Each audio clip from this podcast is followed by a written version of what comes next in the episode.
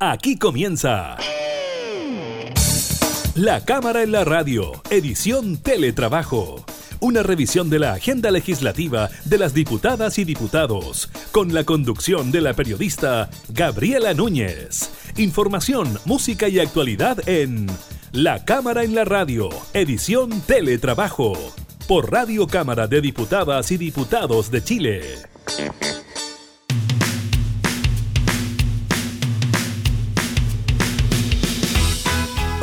¿Cómo están? Bienvenidos a un nuevo programa de la Cámara en la Radio en esta modalidad de teletrabajo. Los continuamos acompañando desde nuestros hogares para mantenerlos informados también de lo que acontece con el quehacer legislativo, también contingencia nacional y por supuesto lo que está ocurriendo con el COVID-19. Precisamente estaremos hablando de eso, de los casos informados durante esta jornada por el Ministerio de Salud. También estaremos hablando de dos noticias económicas bien importantes. Una que tiene que ver con que pese al COVID, Codelco reportó una fuerte alza y genera excedentes bien importantes de los que les estaremos comentando en el transcurso del programa. Y además estaremos hablando de la producción industrial, que anota su primera alza desde el mes de marzo y el comercio minorista, bien importante, tiene también eh, un importante aumento en sus ventas. Así que estaremos revisando aquello también.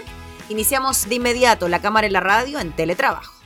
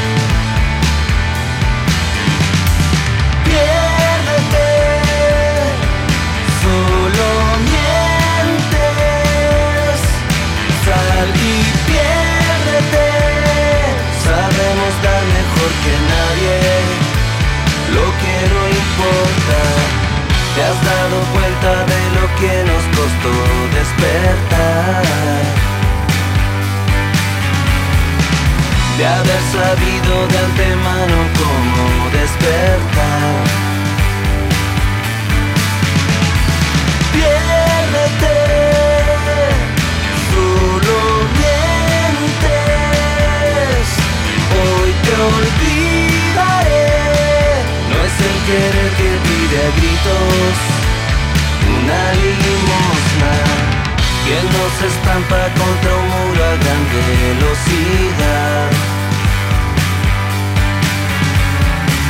Y que no busca siempre una solución de verdad.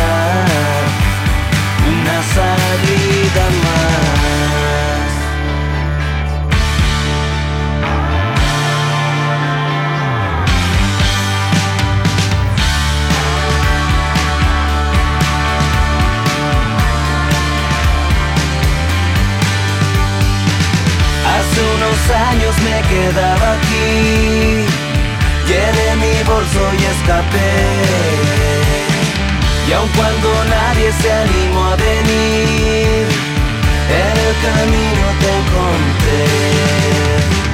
¿Te has dado cuenta de lo que nos costó despertar? De haber sabido de antemano cómo despertar, abrir los ojos aquí.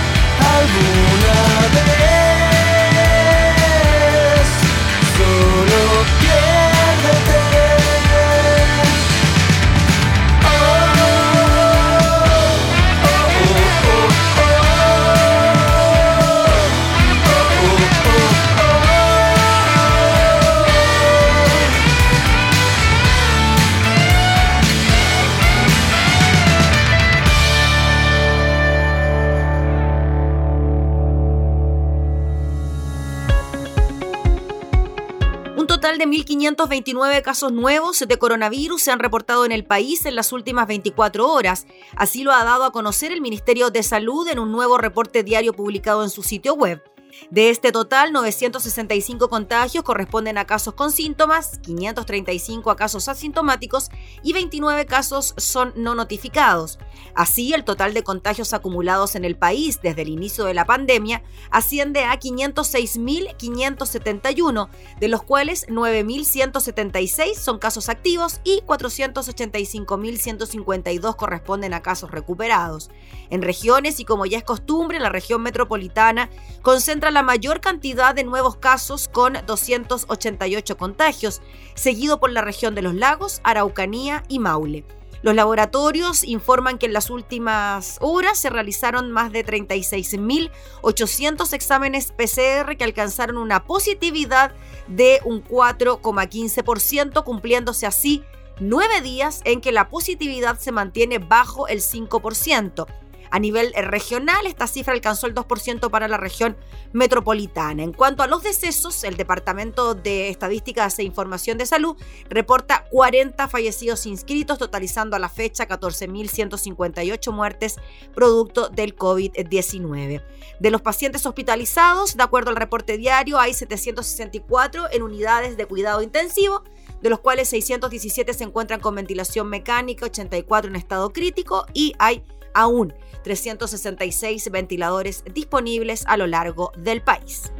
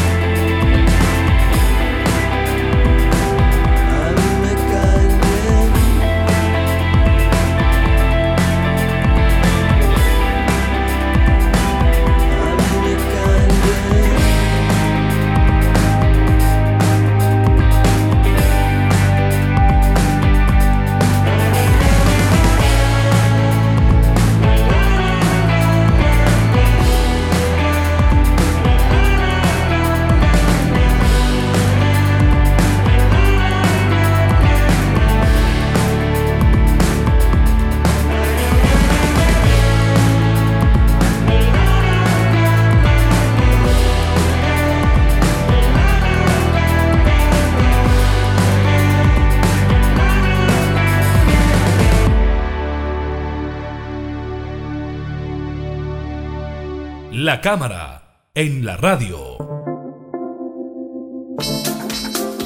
Durante esta semana, la Comisión de Constitución del Senado aprobó por 13 votos a favor y 2 en contra la posibilidad de que existan 23 escaños reservados para los pueblos originarios adicionales a los 155 establecidos para la Convención Constituyente. Todo esto en medio de una nueva tragedia que enluta a la Araucanía cuando un carabinero, un cabo segundo, muere baleado en medio de un operativo en la región. Estamos hablando del cabo segundo Eugenio Naín Caniumil, que fue abatido en una emboscada realizada por desconocidos. Conversamos de estos temas con el diputado Miguel Mellado, el representa el distrito número 23 en la región de la Araucanía. ¿Cómo está, diputado? Muchas gracias por recibir nuestra videollamada. Hola, Gabriela, gusto saludarte. Eh, la verdad, muy triste, muy triste por, por la Araucanía, porque hace semanas asesinaron a un trabajador agrícola en la Araucanía y hoy asesinan a un carabinero. Sebastián Naín Canuín ¿ya? es un carabinero de 24 años que deja dos hijos, deja una familia. Él iba haciendo su pega, estaba al servicio de todos los chilenos. Y la verdad es que lo he dicho en múltiples oportunidades, se lo dije al ministro anterior, anterior se lo he dicho al ministro actual, al subsecretario, los carabineros no tienen los elementos en la Araucanía para cumplir su deber y protegernos a los chilenos. No se pueden proteger ellos y no nos pueden proteger a nosotros los vehículos no son blindados, los que están, los chalecos antibalas no están, y ya le disparan a mansalva, así es como, como un juego dispararle a carabineros de Chile. Le atravesaron el vehículo y falleció. Yo espero que el ministro del Interior que va a ir este viernes no vaya a pasear como siempre ha ido a pasear, a relatar los hechos como comentarista deportivo. Eso ya no basta. Ya no basta o se coloca firme el gobierno y coloca estado de sitio en, las partes donde corresponde y busca a los culpables de, una vez por todas, o mejor renuncia. Porque la verdad es que esto ya estamos indignados, la región de la Araucanía está indignada con este gobierno. Yo lamento, en mi gobierno, yo lo ayudo a sacar. Pero ya, ¿sabe qué? El desorden es tal de, del narcoterrorismo, de, las facciones que van con armas de, fuego, incluso con armas de guerra, como asesinaron a Pedro Cabrera. Vamos a ver qué tipo de arma es la que asesinaron a, Sebastián Naim. La verdad, eh, Gabriela, es que estoy realmente molesto eh, por, la actitud. Se lo hemos dicho 20 mil veces. Yo he sido una de las personas que más más he estado constantemente en el Parlamento eh, diciendo estas cosas.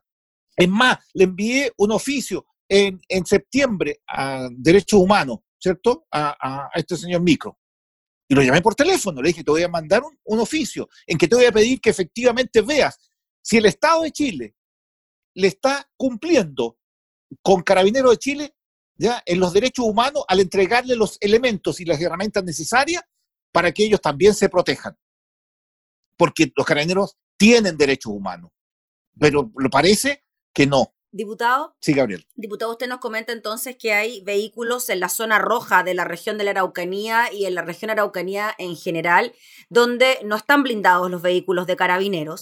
Y además hay escasez en cuanto a los chalecos antibalas. E, este carabinero en particular no, no portaba chaleco antibalas. Este carabinero entró por el, eh, por el costado del, vehículo, o sea, el arma debe haber sido muy potente para eh, traspasar un vehículo eh, cualquiera eh, por lo tanto, no están los vehículos blindados. Entonces, yo tiempo atrás le decía al general, de, general director, oiga, si Carabineros necesita que, que, sean dueños de los vehículos, sino que sean blindados, pero ¿para qué tienen que ser dueños? Porque la gran mayoría, y lo vemos en todo el país, los vehículos de las comisarías, la gran mayoría están malos. Y reponerlo, y, que les faltan neumáticos, y que parecen, eh, no sé, están todos con piedrazo, etcétera, etcétera, y están malos. Entonces, bueno, ¿por qué tienen que ser dueños carabineros? No, no puede ser, no tiene que ser arrendado. Eh, hay un vehículo que eh, pana, venga otro, de acuerdo al contrato, y siguen cumpliendo su deber. Hay muchos carabineros en el país, eh, que lo va a ver la gente, que van a su procedimiento en sus vehículos particulares. Porque carabineros da la vida, porque es una pasión, no es un trabajo el estar en carabinero. El carabinero de a pie, ese es el carabinero que hay que sacarle el sombrero. A este carabinero como, como Sebastián Naín, que es un mártir de carabinero hoy día. Diputado, usted dijo que estaba muy enojado, indignado con el gobierno y que si el ministro del Interior iba a puro pasear a la Araucanía, mejor que renunciara. Así es. ¿Usted estaría de acuerdo entonces con la acusación constitucional que se vota la próxima semana en contra del ministro? Bueno, este hecho me deja, me deja en suspenso, Gabriela. Dejémoslo hasta ahí. Me deja en suspenso. Mm. Diputado, ¿y qué le parece que en paralelo o a lo que ocurra con estos hechos tan lamentables en la región de, de la Araucanía, que parece no tienen fin, ¿no? Porque nos vamos enterando semana a semana de que algo grave ocurre, se esté viendo la posibilidad de que existan escaños reservados para los pueblos originarios dentro de lo que es la Convención Constituyente. Y esta figura que se aprueba en la Comisión de Constitución del Senado, que suma 23 ¿Mm? asambleístas, podríamos decirle, de los pueblos originarios a los 155 ya existentes. Me parece muy bien. Yo estoy completamente de acuerdo. Yo me parece bien que los pueblos originarios, que representan el 12,8% de, de, los chilenos, ¿cierto?, estén representados, pero no dentro de los partidos políticos. Porque si hay, porque ya hay en este momento en el Parlamento eh, representantes del pueblo indígena, hay en los CORE representantes de los pueblos indígenas, pero van dentro de los partidos políticos. Por lo tanto, están bajo el alero y la línea, ¿cierto?, del partido político. Que digo, bueno, hay listas de independientes, que incluso nosotros rebajamos del 0,4 al 0,2 la recolección de la firma que está en el Senado en este momento. Y yo creo que va a ser 0,2. Y eso va a significar, ¿cierto?, que va a haber una lista nacional de efectivamente independientes pro, ¿cierto?, eh, causa indígena. De eso, el 80% es mapuche, pero cada pueblo va a tener al menos un, un representante. Y me parece bien.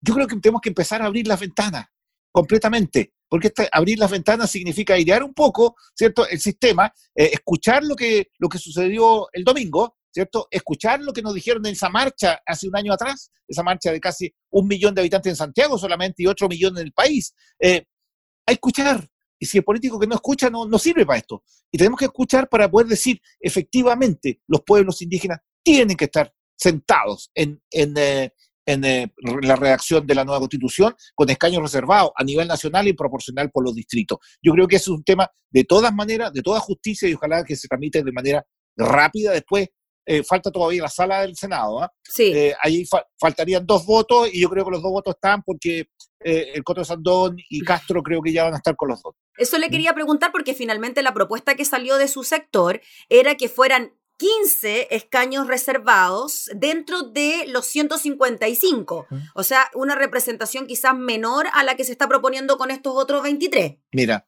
23 de 155, que son 12 como tantos por ciento, no le hace no le hace diferencia. Lo que pasa es que empiezan a sacar la calculadora política que supuestamente eh, todos los que son indígenas eh, pueden ser para la izquierda. Eso no es así. Eso no es así. Porque si fuera así, eh, en la Araucanía, donde hay más de un 30% de, del pueblo mapuche, ¿cierto? Votarían todos por la izquierda. Y no es así.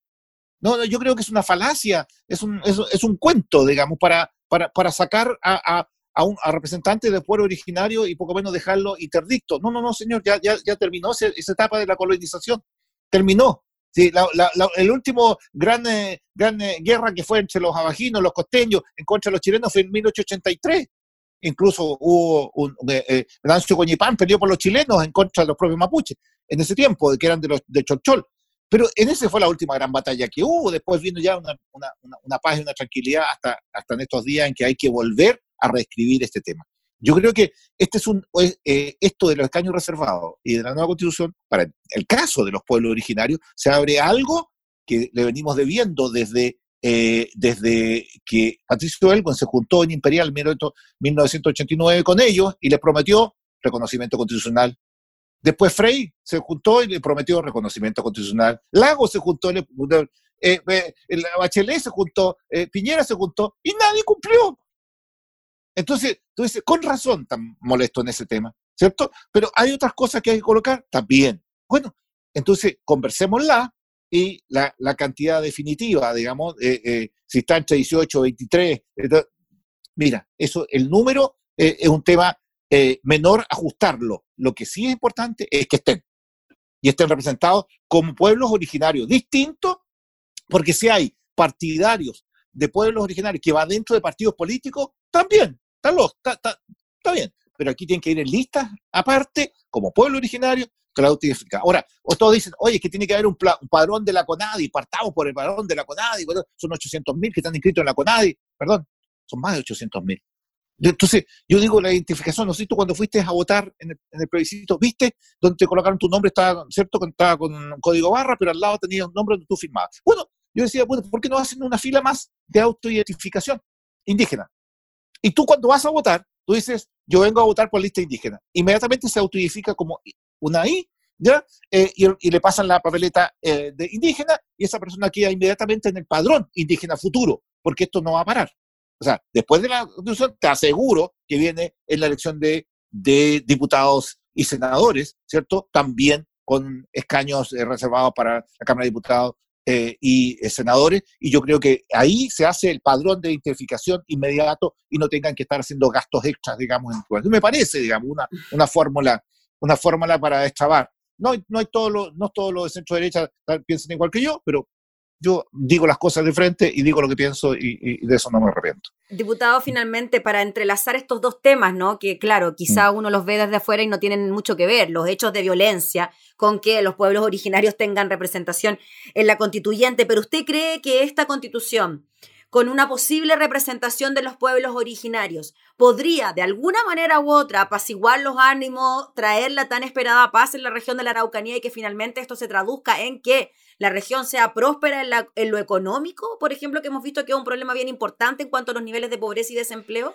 A ver, nosotros somos la región más pobre del país, con un 30% de pobreza multidimensional y 20% de pobreza en, recursos. Eh, tenemos también eh, eh, lo más atrasado. Y no es que seamos eh, pobres, es la, región más rica que hay en turismo, en, termas, en, etcétera, etcétera.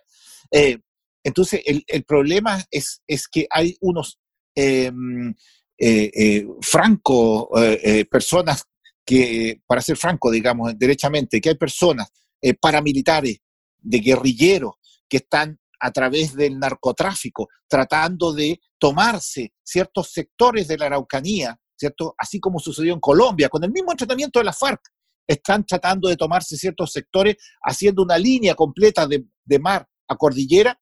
Esa gente, esa gente tiene que ser eh, sacada de la región de la Araucanía, extirpada de ahí, eh, terminado este tema. Distinto es la causa indígena y los pueblos originarios ellos merecen todo el respeto. El 99,9% de las comunidades mapuches son de paz, de emprendimiento, de trabajo, de, poder emprender. Eso es lo que quieren ellos. Y muchos lo hacen cuando le dan la oportunidad. Porque a muchos los tratan de interdictos, de que poco menos no, valen hongo. No, no, no, perdón. Cuando le dan los recursos que corresponden, cuando pueden hacer producir sus territorios. Oye, pero después no saben cómo vender, po. Con eh, eh, eh, el INDAP le hace, oye, ¿cuántas hectáreas tú tienes? No, tengo 10. Ok, mira, toma 5 y siembra arándanos, berry. Ok, no hay problema. Le dan recursos, siembra arándanos. ¿Y sabes qué? Sale en su cajoncito con la cosecha en la micro, va a, Plaza de Cunco, de Imperial, de Carahue, trata de vender, no vende nada, eh, el cajón al final se va a los, chanchos. Entonces, ¿cómo es? Sí, sí, hablamos con el ministro de, de Agricultura, que le gusta la asociatividad. Bueno, hagan cooperativas para poder comprar, para poder exportar. Hay algunos que pueden hacerlo, otros no. Pero yo creo que hay una cirugía mayor, que real una preocupación. Y no solamente la preocupación de la seguridad pública, porque para, mí es prioritario, sino que una, mirada también en el tema productivo para aquellos que quieran producir. Y con esto te quiero decir que aquellos que quieren producir, aquellos que quieren integrarse, porque fíjate tú que hay más mapuches en Santiago, 650 mil, que en la región de la Araucanía, que hay 314 mil. ¿Y están integrados? Sí, pero siguen con su, costumbre también, pues. Porque un mapuche que, está en, eh, los sectores eh, urbanos de la región de, metropolitana baila mejor el purrún porque lo baila con el alma que la persona que está en imperial que a veces lo baila aburrido y la abuela le pega un cucorrón para que lo baile bien. es como nosotros si estamos en Chile y no saben bailar cueca, pero van a, están escuchan una, cueca en Israel o, Gran Bretaña, pero se les sale el corazón, pues. Mm. Y lo bailan como sea. Es más o menos parecido. Las costumbres no se pierden y, y, tampoco tenemos Es un pueblo vivo, un pueblo vivo uno va siempre a Machu Picchu, ¿cierto? O a, México a ver ruinas. No tienes que ver ruinas. Aquí tú vas a ver un pueblo vivo que se traspasa. No lo matemos. No matemos sus costumbres, sus usos. Eso es lo que tenemos que eh, salvar. Ahora, que hay algunos que usan esa causa mapuche para hacer terrorismo, ¿cierto? Para usurpar, para poder hacer daño, también los hay, pero son los menos. Y a esos menos hay que colocarlo en regla. Entonces, esta nueva constitución al 99,9% le va a servir, porque también en esta constitución va a ver cómo aislar a este 1%. Muy bien, pues diputado Miguel Mellado, le agradecemos enormemente por su tiempo, por hablar de estos temas que tanto nos preocupan y un saludo cordial también para toda la gente de su zona.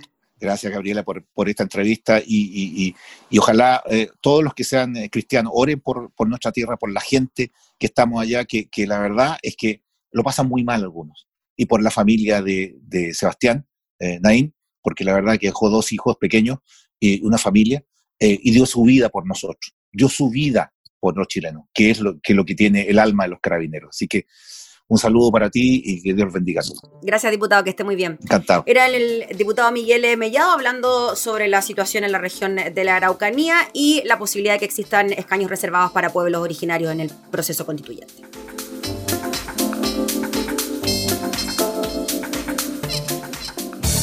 Estás escuchando La Cámara en la Radio, edición Teletrabajo, con la conducción de la periodista Gabriela Núñez.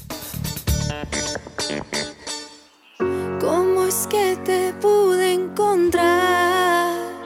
Algo nos une, algo nos une.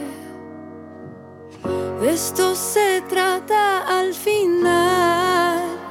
Nunca lo supe, nunca lo supe.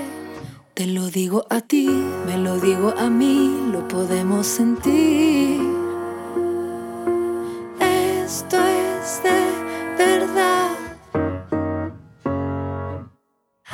Corriendo fuerte, no sé por dónde ando. Siento algo inminente, se cuela en todos lados. Esto es lo que se siente, de lo que habla la gente. Es como sentirlo todo y estar soñando. Y por mis ojos veo, aunque estén cerrados y sin decirnos nada, me tomas en tus brazos. Dame un descanso, dame un abrazo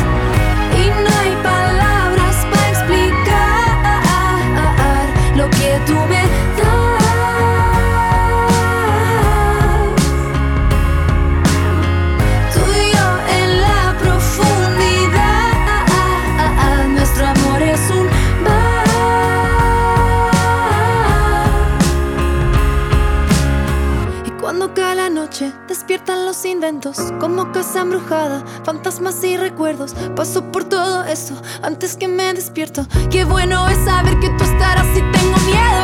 Y voy corriendo fuerte, no sé por dónde ando. Siento algo inminente, se cuelan todos lados. Esto es lo que se siente, de lo que habla la gente. Es como sentirlo todo y estar soñando. Y por mis ojos veo, aunque estén cerrados y sin decirnos nada, me tomas en tus brazos.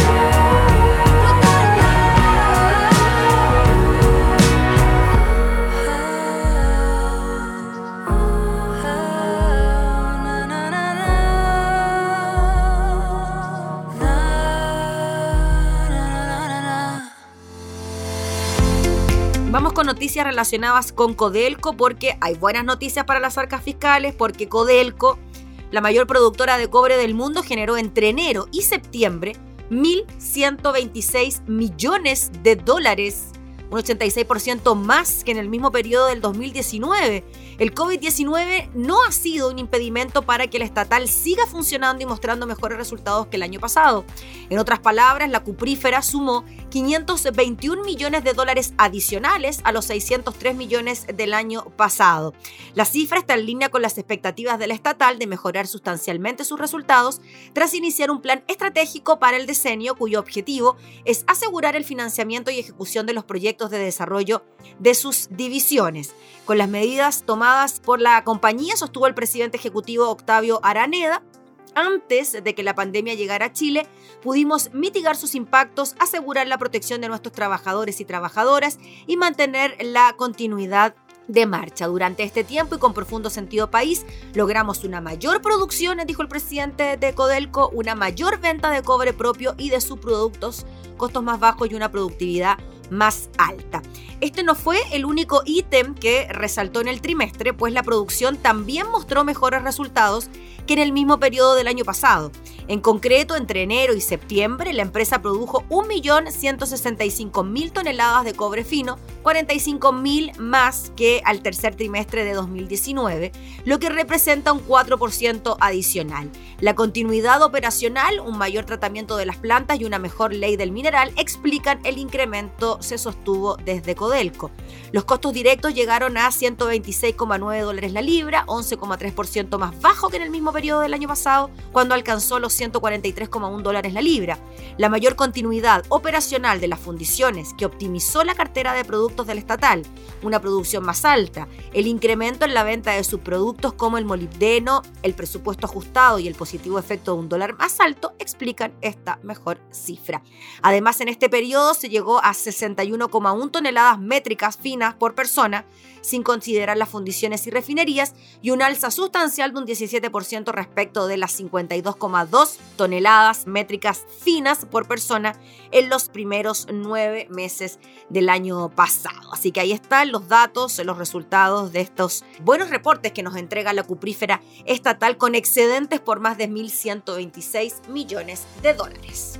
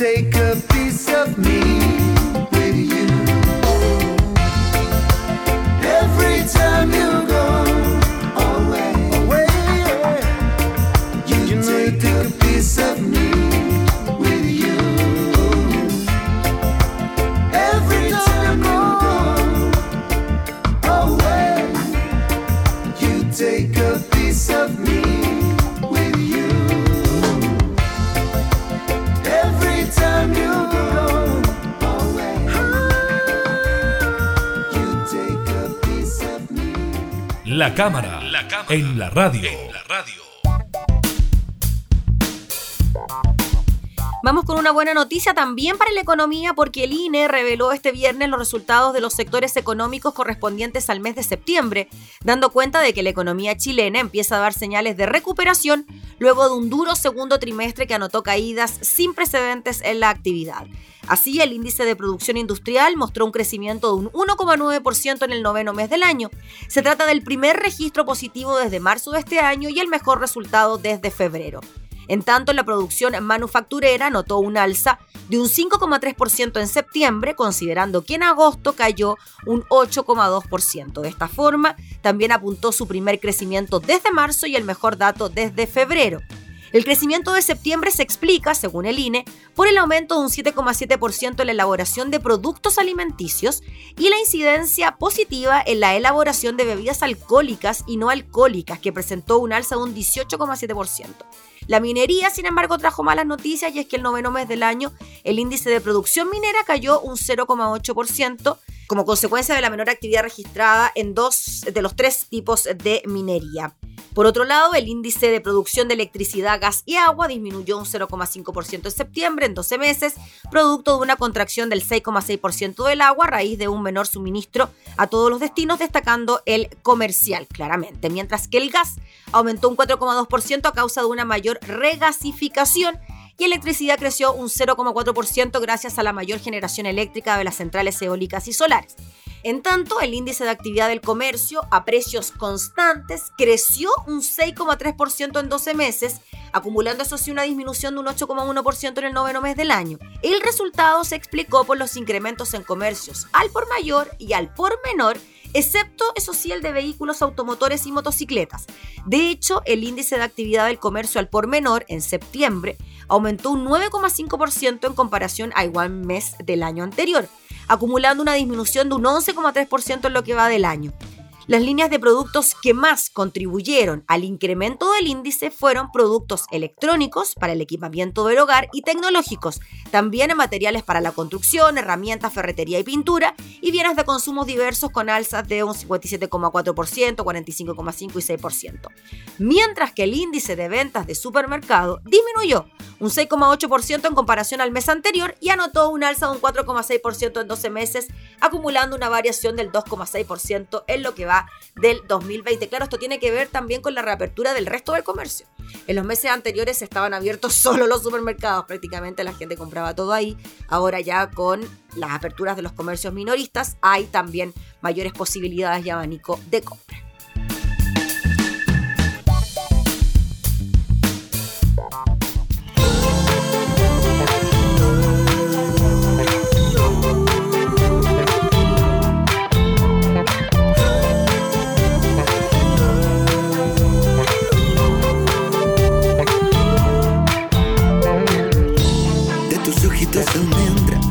Tu cabello de miel, tu piel dorada, mujer, son tus labios que proyectan la dulzura del ayer. Yo volvería por ti, sin medir consecuencia, sin invitar a la razón. Te quiero aquí por siempre, aquí en mi corazón, en un mundo que a veces se olvida del amor.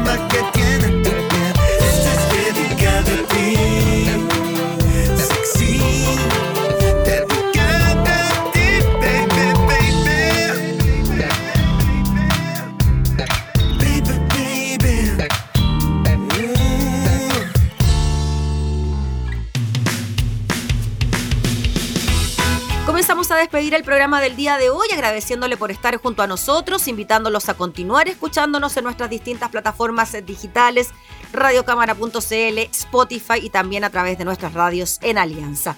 Nos volvemos a reencontrar, que esté muy bien, hasta entonces.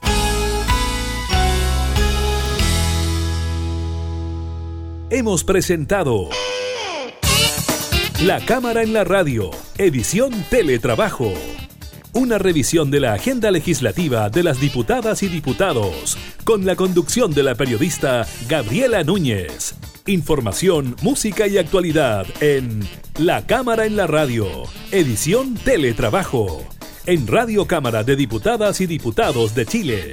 Hoy más que nunca, acercando las leyes.